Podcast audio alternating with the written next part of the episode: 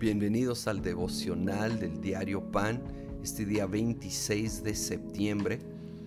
Estamos estudiando el libro de Santiago, vamos al capítulo 2. Santiago es sumamente franco, directo y capítulo 2 es fuerte, versículo 1 dice, hermanos míos, la fe que tienen en nuestro glorioso Señor Jesucristo no debe dar lugar a favoritismos, ¿sí? No hay lugar para eh, preferencias, mucho menos en base a raza, a clase social o cosas al estilo. Nos llama a nosotros a amar en una manera sin favoritismo, parejo. ¿Por qué? Porque no es nuestro amor. Estamos conectados a la fuente de amor, el glorioso Señor Jesucristo. Y cuando lo vemos a Él, y nos conectamos con Él en su infinito, incondicional amor, nos va a llevar a ello. De hecho, el versículo 8 dice, hacen muy bien si de veras cumplen la ley suprema de la escritura. Ama a tu prójimo como a ti mismo.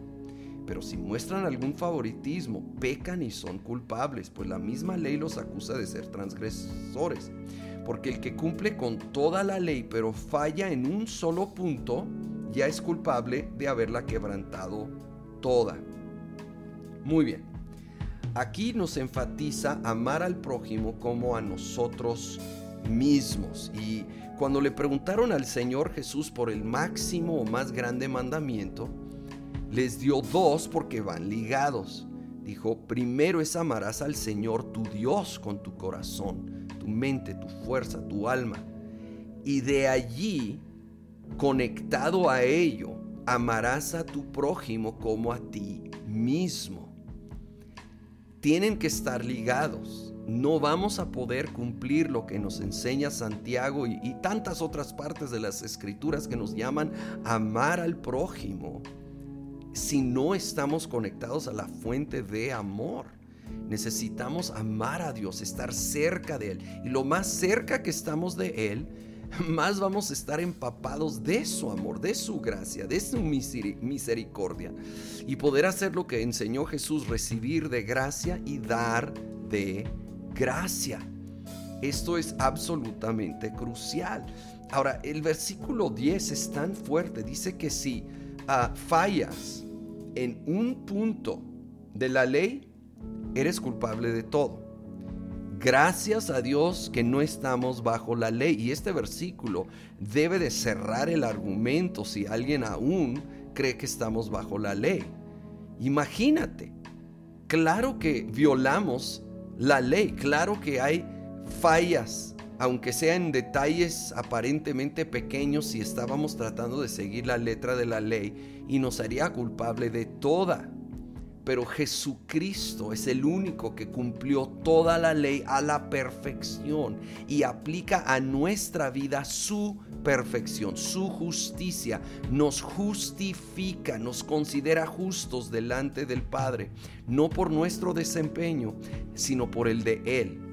Esa perfección es la que nos libra a nosotros. Ahora, nos libra del castigo, nos libra de la condenación no nos libra para hacer lo que nos da la gana.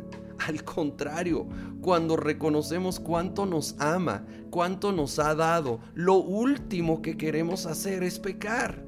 Queremos honrar, queremos agradar a aquel que dio su vida para salvarnos, para perdonarnos, para librarnos del castigo de, de toda la ley.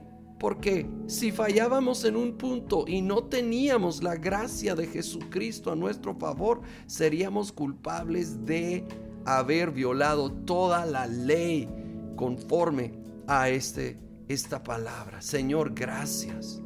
Gracias que tú nos libras. Gracias que tú hiciste lo que nosotros somos incapaces de hacer, de cumplir a la perfección toda la ley y nos has librado Oh Señor, por eso ahora aquí lo llama una ley de libertad, porque ya no es la ley del Antiguo Testamento. Ahora es este nuevo pacto contigo, Señor Jesucristo, que nos da libertad, que nos da perdón, que nos da gracia.